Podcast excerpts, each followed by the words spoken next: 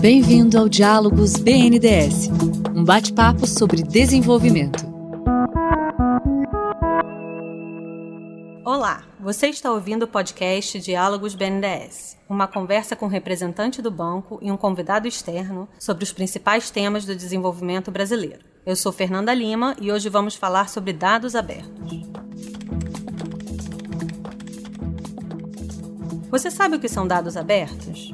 Segundo a definição da Open Knowledge Foundation, dados são considerados abertos quando qualquer pessoa pode livremente usá-los, reutilizá-los e redistribuí-los, precisando, no máximo, creditar a fonte e usar a mesma licença para compartilhá-los. No caso de instituições do governo, a abertura de dados tem uma importância ainda maior. Para falar um pouco sobre o tema, convidamos hoje Marcelo Vidal, coordenador-geral de Governo Aberto e Transparência da Controladoria Geral da União, que fala conosco por telefone de Brasília, e Fernando Lavrado, superintendente da área de tecnologia da informação do BNDES. Marcelo, Fernando, boa tarde. Boa tarde. Boa tarde. Em 2016, o governo federal regulamentou a sua política de dados abertos. Essa política estabelece regras para entidades da administração pública federal direta, autárquica e fundacional.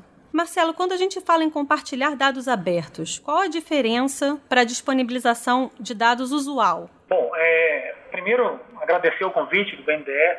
É sempre um, um prazer para a gente da CGU falar sobre dados abertos, até porque é a nossa missão promover a transparência na administração pública e os dados abertos hoje a gente considera que é o futuro da transparência. Né? Hoje em dia não tem como se falar em fazer transparência sem passar também pela questão de dados abertos. Respondendo sua pergunta, qual a diferença? Basicamente, a diferença é que o conceito de dados abertos se refere àqueles dados que podem ser reutilizados por qualquer pessoa sem a necessidade de licença para o seu uso, para o seu reuso. Então, quando eu digo que eu estou abrindo dado, eu estou dizendo, de uma certa maneira, que esse dado é público e que esse dado pode ser usado para qualquer finalidade, em qualquer momento e quantas vezes o usuário achar necessário. Eu acho também um, um, ponto é, interessante nesse conceito de dados abertos é que eles, assim, eles, eles têm que ser estruturados num formato aberto, né? E também estruturados de forma que eles possam ser processados, né? Por, por sistemas e por máquinas, né? Até porque hoje a gente está numa sociedade com uma prontidão digital né, grande não fica restrito a profissionais de TI, né? Então acho que tá essa disponibilização, isso, isso facilita esse uso pela sociedade dessa informação. Então, aproveitando, assim, quais são os ganhos diretos da abertura de dados para a administração pública e também para a sociedade? O primeiro ganho, que a gente tem é, batido bastante nele e reforçado bastante, é um ganho que a transparência como um todo traz para o gestor, que é o ganho de você possibilitar a melhoria da gestão pública, a melhoria do serviço público prestado por meio da utilização de dados públicos. Tentando deixar isso um pouco mais claro. É você trazer para junto da administração pública pessoas que não pertencem ao quadro da administração pública, mas que de alguma forma podem contribuir com a melhoria da gestão, com a melhoria do serviço público prestado, utilizando de dados públicos em formato aberto. Então, como exemplo disso, hoje existe uma ferramenta disponível na internet para qualquer pessoa é, consumir, que foi desenvolvido por uma, uma instituição, uma organização da sociedade civil, ah, chamado QEDU, que ele pega os dados abertos do Ministério da Educação, mais especificamente da Prova Brasil, e traz uma visualização que permite para que qualquer pessoa qualquer gestor público da área educacional ou qualquer pai de aluno possa saber lá no seu município qual é a escola que tem o melhor desempenho em matemática ou qual é a escola que tem o melhor desempenho em português. Então, veja, eu estou pegando um dado que é público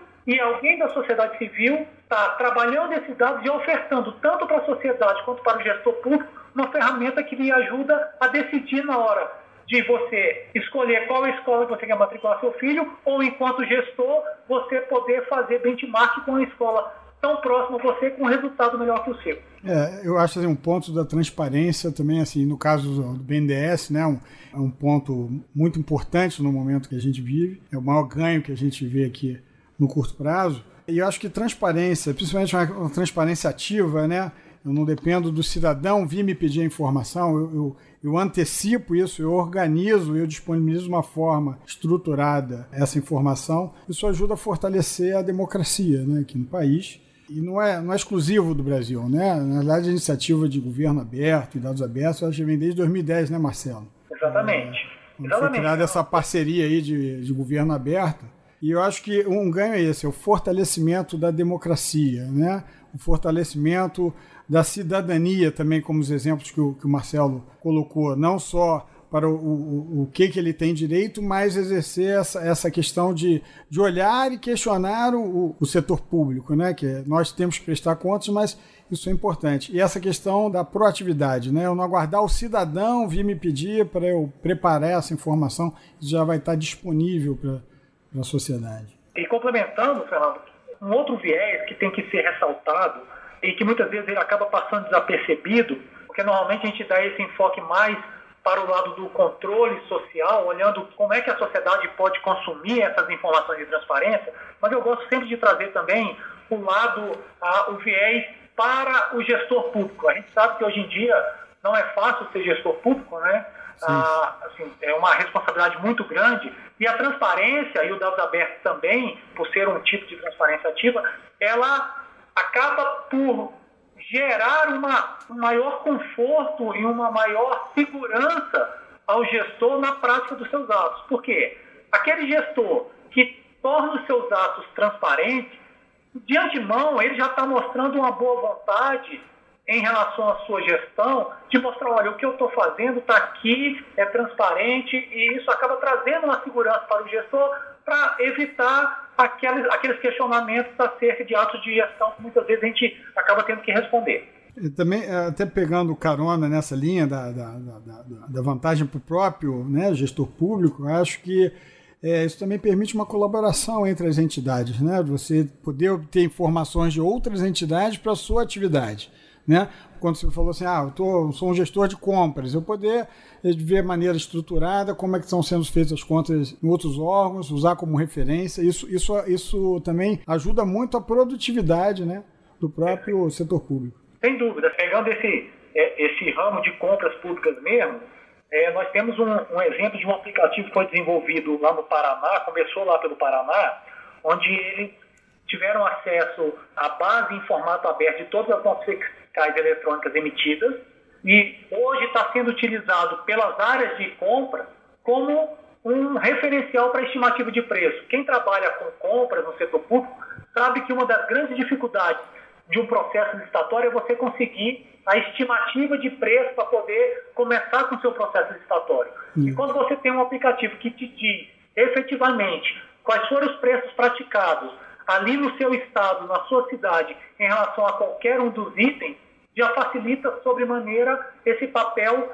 da, da área de compras e certamente otimizando e diminuindo o consumo nosso de, homem-hora para poder dar fim a, a, um processo licitatório de compras. Né? Esse é um benefício que a transparência e em especial os dados abertos, traz também para a melhoria da gestão pública. É, a gente tem economia não só na própria compra em si, né, tendo ajudado no exemplo que se deu, mas é isso, é no aumento da produtividade do servidor público, do, do funcionário público, do empregado de uma empresa estatal, quando está economizando seu tempo usando assim os insumos que outros já trabalharam. É, exatamente, assim, é essa, esse, esse, essa característica da transparência e do dados abertos é que a gente gosta muito de ressaltar. É muitas vezes você conseguir trazer para a sua gestão uma força de trabalho que não era sua.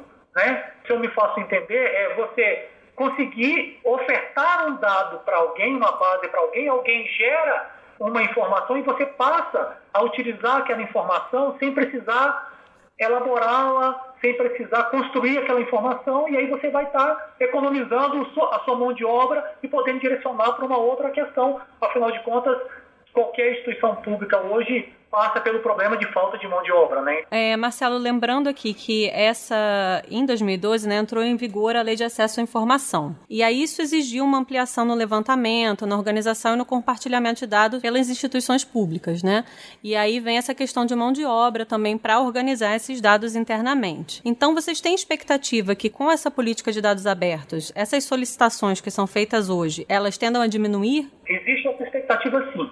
Essa essa, inclusive, é um dos, um dos princípios da gente transformar a transparência passiva em transparência ativa. O que, que, o que, que é isso? É eu conseguir identificar aquilo que está sendo muito demandado por meio do ESIC, do Sistema de Informação ao Cidadão, e já colocar isso em transparência ativa, de modo que ele não precise me fazer um pedido de acesso à informação e a partir daí eu vá construir a, a, busca dessa informação. Então, quando eu consigo transformar essa transparência passiva em transparência ativa, eu estou otimizando também a minha mão de obra e certamente eu estou agilizando o processo de concessão da informação solicitada. Então, assim, desde da, da, da vigência da lei, a regra é que o acesso é a regra e o sigilo passa a ser a exceção. Então, quanto mais informação eu tiver em transparência ativa, e o dados abertos é um tipo de transparência ativa, certamente isso vai refletir na quantidade de pedidos de acesso à informação que você tem e, com certeza, vai poder otimizar esse custo de mão de obra para você poder fornecer essas informações. É, e assim, é, aí entra isso, é, além da redução de custo, né, é um processo que vai se retroalimentando, né? E aí vem a importância disso nas instituições ter uma governança, para você poder estar é, é, sensoriando, observando o que está vendo por esse canal, né, que é o canal do Serviço de Informação ao Cidadão, né, é, qualificando o tipo de, de, de informação que está sendo solicitada e gerando uma alimentação nesse processo de abertura de dados. Então, assim, pensando que as instituições têm hoje uma infinidade de bases de dados, né? Abrir todas se torna quase inviável. A política orienta os critérios para priorização dessas bases, como a gente deve escolher que bases são essas que vão ser abertas e priorizar. A política de dados abertos, ela foi institucionalizada pelo decreto 8777 de 2016 e a grande materialização da política se dá através de um plano de dados abertos. Na verdade, o que, que, o que, que é esse plano de dados abertos? Esse plano de dados abertos nada mais é do que um documento onde a organização pública informa para a sociedade quais são as bases de dados que ela tem sobre a sua governança e dessas bases de dados, quais são as bases passíveis de abertura. Eu digo passíveis de abertura porque tem que ser respeitados os sigilos impostos pela lei, pela lei, tanto pela lei quanto pelas leis específicas. Então, assim, no caso do, no caso do BNDES, certamente vocês devem ter leis específicas que resguardam algum tipo de informação. Então, por isso, eu, eu me refiro a bases passíveis de abertura. Então, o que, que o decreto traz? Que o órgão deve fazer um plano de dados abertos exatamente para comunicar para a sociedade que, no período de dois anos, eu tenho essas bases aqui passíveis de abertura e quais são as bases que eu vou abrir. Agora, quais são as bases que eu vou abrir? Você precisa obedecer alguns critérios que o próprio decreto traz. Eles não são exaustivos, mas eles são necessários para que seja considerado um plano de dados abertos.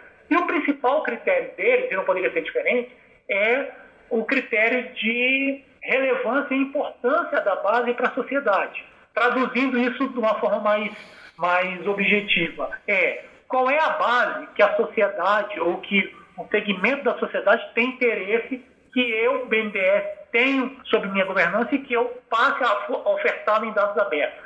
Isso, quando eu digo que esse é o principal, é o principal critério, claro que no decreto eu tenho outros critérios, mas esse é o que a gente acha o mais importante, por quê? Porque eu estou falando de abrir dados para que alguém possa consumir esses dados. Eu não posso abrir dados simplesmente por abrir.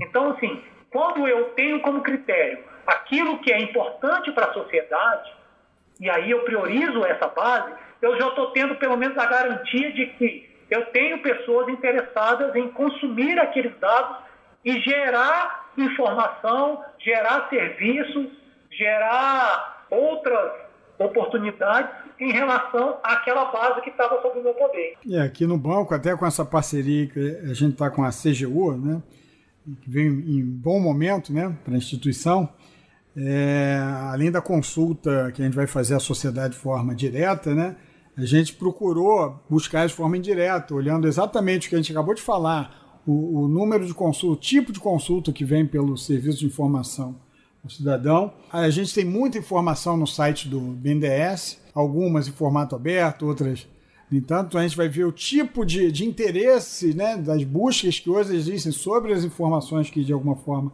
já estão disponibilizadas.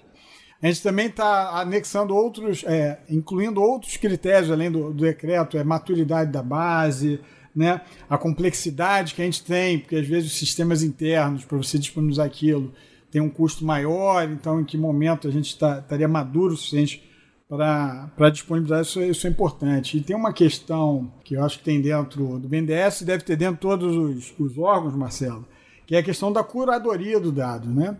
Eu sou da área de TI, né? Eu sou responsável pela área de TI do banco. Então, a área de TI é uma custodiante do dado. Mas ela não é curadora do dado do ponto de vista que ela vai estar ali olhando o conteúdo, o significado e a qualidade. Né? Então, um dos desafios que a gente tem aqui internamente é exatamente identificar os curadores dessas bases que serão os responsáveis. A TI vai ser uma habilitadora né, dessa abertura né, automatizando, simplificando o trabalho desse curador. Mas eu imagino que seja um desafio comum aí na maior parte dos órgãos públicos essa curadoria aí da, da, das informações, né? Porque é importante que a informação ela tenha a acurácia e, e, a, e, a, e a, precisão é, necessária para a sociedade. Quando, quando a gente fala em dados abertos, é natural quem não conhece o que, que é já associar logo com uma questão de TI. E aí já fala assim, ah não, esse ponto de dados abertos tem que ser feito pela TI, pela área de TI. Não, não tem que ser feito pela área de TI. A área de TI tem que participar, claro que tem, porque ela que detém esse know-how de, muitas vezes até, de ter que transformar a base que você tem para um formato aberto, e aí sem dúvida tem que ser vocês aí, os especialistas de, de tecnologia da informação para fazer. Agora, o importante é dizer que o plano de dados abertos ele é um documento da instituição, ele não é um documento de uma área só. Ele é um documento da instituição. Por que, que é um documento da instituição? Exatamente por isso que você falou. A área de TI, ela armazena os dados. Agora, quem entende daquele dado, quem pode ser o curador, e eu gosto muito dessa figura do curador da base, normalmente está nas áreas finalísticas. Não que a TI não possa ter uma base que seja dela, claro que tem. Agora, normalmente as bases não ficam na área de TI. Quem constrói essas bases, quem alimenta essas bases, quem conhece a informação, o dado que tem na base, normalmente não está na área de TI, está nas áreas finalísticas. Então, ah, se a gente pegar um exemplo aí de uma base de vocês, eu, eu não sei se tem, mas deve ter alguma coisa parecida com uma, uma carteira de, de empréstimos no segmento tal, uhum. não vai ser a TI que vai saber o que tem naquela base. Quem vai saber é aquela área técnica que administra essa carteira. Então, essa questão do curador da base é, é muito importante, porque é ele quem detém essa informação e é ele que vai poder ajudar no consumo dessa base. O plano de dados abertos, para ele ser efetivo, para ser para fazer parte de uma política de transparência, ele precisa ser um plano da organização e um plano patrocinado pela alta administração.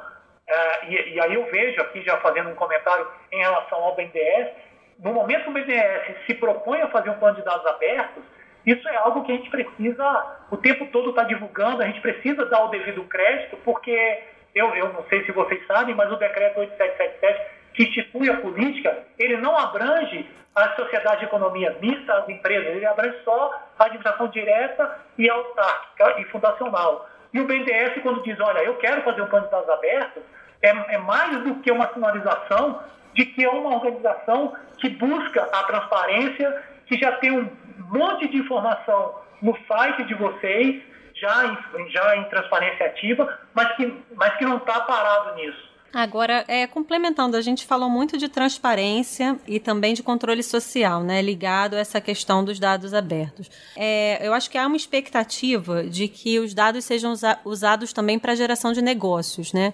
Como vocês veem isso acontecendo? Essa, é uma parte que eu gosto bastante de, de tocar também, até porque ela, ela normalmente ela, ela tem uma, uma aceitação não muito não muito imediata, sabe? Como servidor público, a gente acaba tendo um pensamento, no primeiro momento, sem conhecer o que, que é o dados abertos, é normal você ter aquele pensamento tipo, ah, peraí, alguém vai pegar o meu dado e vai gerar um, e vai ganhar dinheiro em cima disso?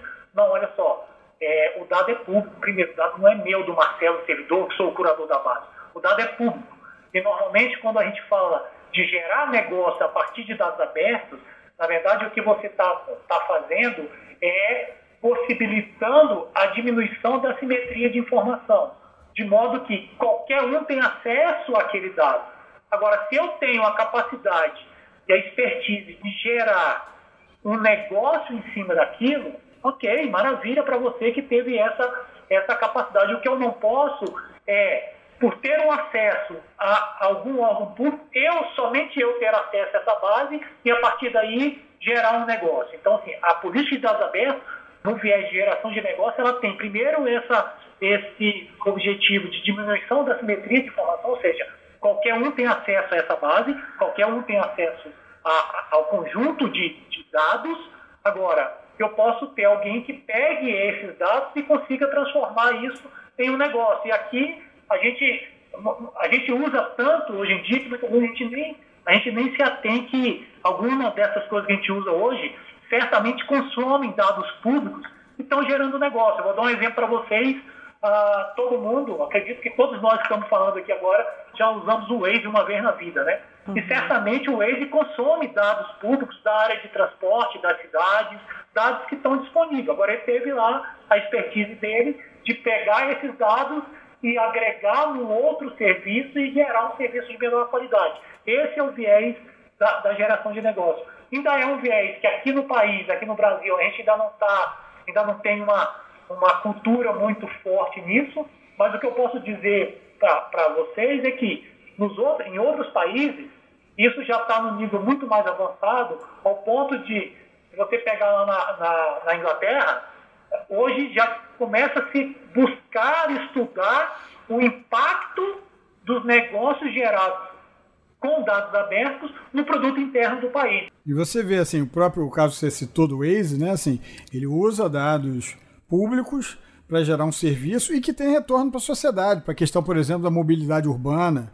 Né? Então, também acaba retornando para a própria sociedade, é, mesmo o uso de negócios privados. No caso do banco, a gente vê assim oportunidades, assim, é, eu ter disponibilizando todos os produtos, taxas, formas de uma maneira estruturada e aberta, eu posso ter é, desenvolvimento aí por organizações não governamentais ou então instituições privadas de, de, de aplicativos que possam estar aproximando clientes dos produtos do banco, né? tentando fazer um matching né? de, do melhor. O banco já faz isso, mas você tendo né, isso multiplicado, e às vezes até para realidades regionais aqui do Brasil, que é muito amplo, é uma oportunidade de gerar negócios para o banco, porque às vezes é um, um, uma empresa não consegue enxergar claramente como é que como é que ela poderia obter uma, um apoio do, do BNDES, seja de forma direta, seja através da rede de agentes. E você tem aí é, outros, outras entidades privadas ou, ou, não, né, desenvolvendo aplicativos que possam dar esse, esse retorno. A parte de transparência também, eu tenho, eu teria, digamos assim, uma base de desenvolvedores aí no país que estaria fazendo um trabalho que se que, que eu teria que gastar homem-hora aqui desenvolvendo. Então, você tem esse efeito é, é, multiplicador. E, e, aí entra uma questão, assim, o banco ele já tem dados, vai, também tem dados abertos, a gente tem um portal de API, e aí tem uma questão que eu, eu vou provocar aqui, Marcelo, que é sair da transparência ativa para proativa, né?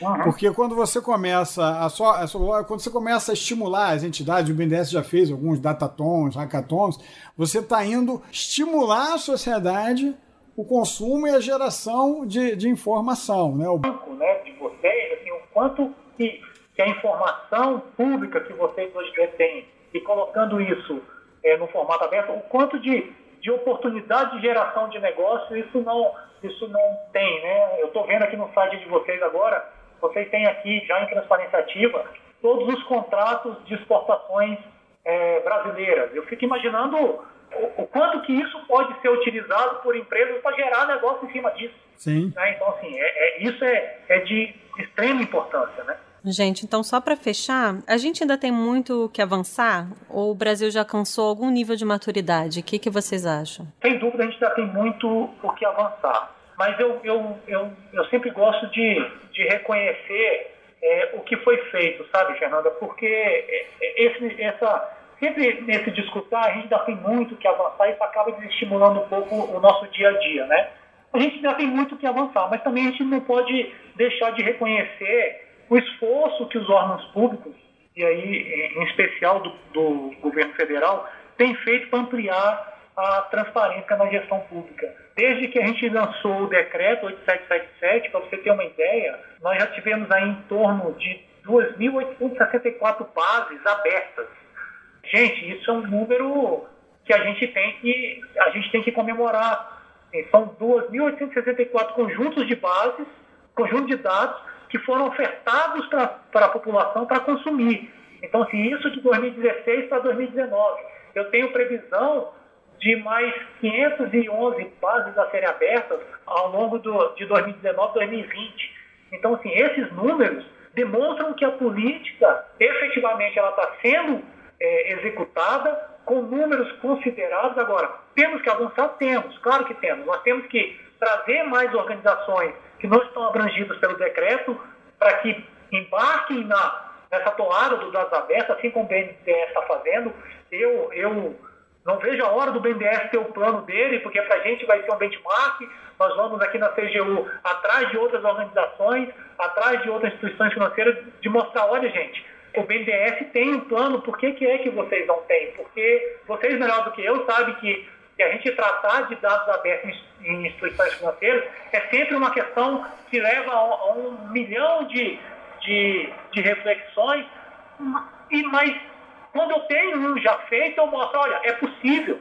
É possível, pode não ser o melhor no momento, mas é o primeiro passo e isso vai se aprimorando. E o que é mais importante, quando se começa um processo de transparência, ele se torna irreversível. E é isso que a sociedade quer. Então, assim, chega de, de dizer que as organizações não são abertas, chega de simplesmente sair por aí dizendo que não se quer transparência, quando se tem todo um esforço de transparência, todo um esforço de publicação de dados, onde a gente pode estar pecando muitas vezes não na abertura da informação, muitas vezes a gente acaba pecando é na divulgação de que eu estou tendo essa transparência, né? Assim, eu, eu quando tive aí no BNDES, eu, eu, eu, eu conversando com os superintendentes da época e, e, falando com todos eles assim, olha, é, eu fico imaginando a sensação de vocês ao virem direto que o, o BNDES é, um, é um, uma caixa preta, sendo que, na verdade, vocês já têm um trabalho de transparência que vem sendo feito já há algum tempo e, se, e, é claro, sendo aprimorado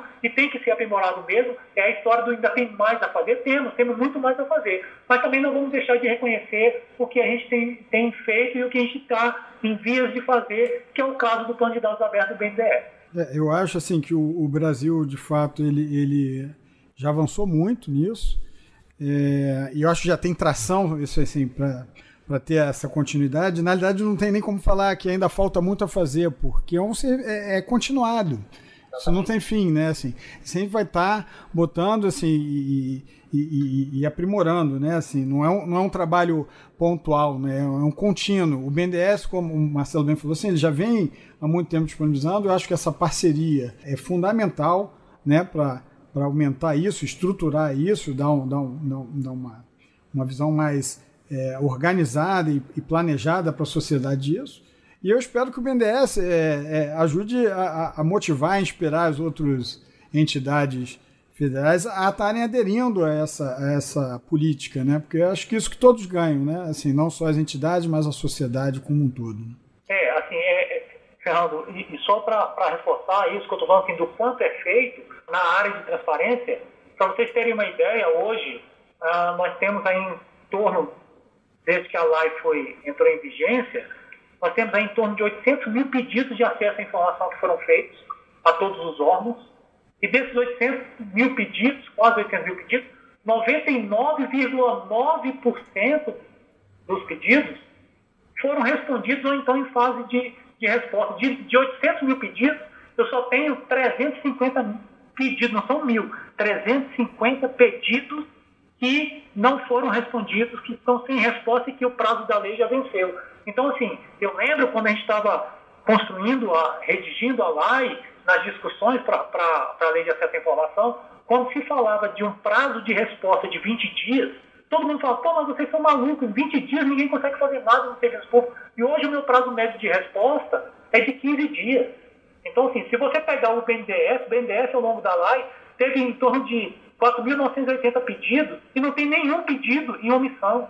Então, assim, quando, é, muito foi feito e é como você falou, é uma, é uma, é uma, isso virou uma rotina, isso não, ele vai o tempo todo, a gente tem que estar tá fazendo transparência. A transparência, ela hoje faz parte da gestão. E aí, por isso que hoje a gente aqui na CGU trata a transparência não simplesmente como uma garantia ou um direito do cidadão, mas sim também como uma política pública.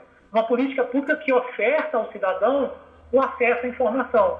E eu confesso que, em termos de política pública, eu não sei se a gente tem nenhuma outra política pública no país que tenha um nível de, de eficiência de 99,9% ao longo do, da sua existência. Ótimo. Marcelo, Fernando, muitíssimo obrigada. Estou à disposição. Obrigado, obrigado, Fernando. Obrigado, Marcelo, aí, pela participação pela conversa. Foi, foi muito proveitosa. Esse foi o podcast Diálogos BNDES. Até a próxima. Você ouviu o podcast Diálogos BNDES.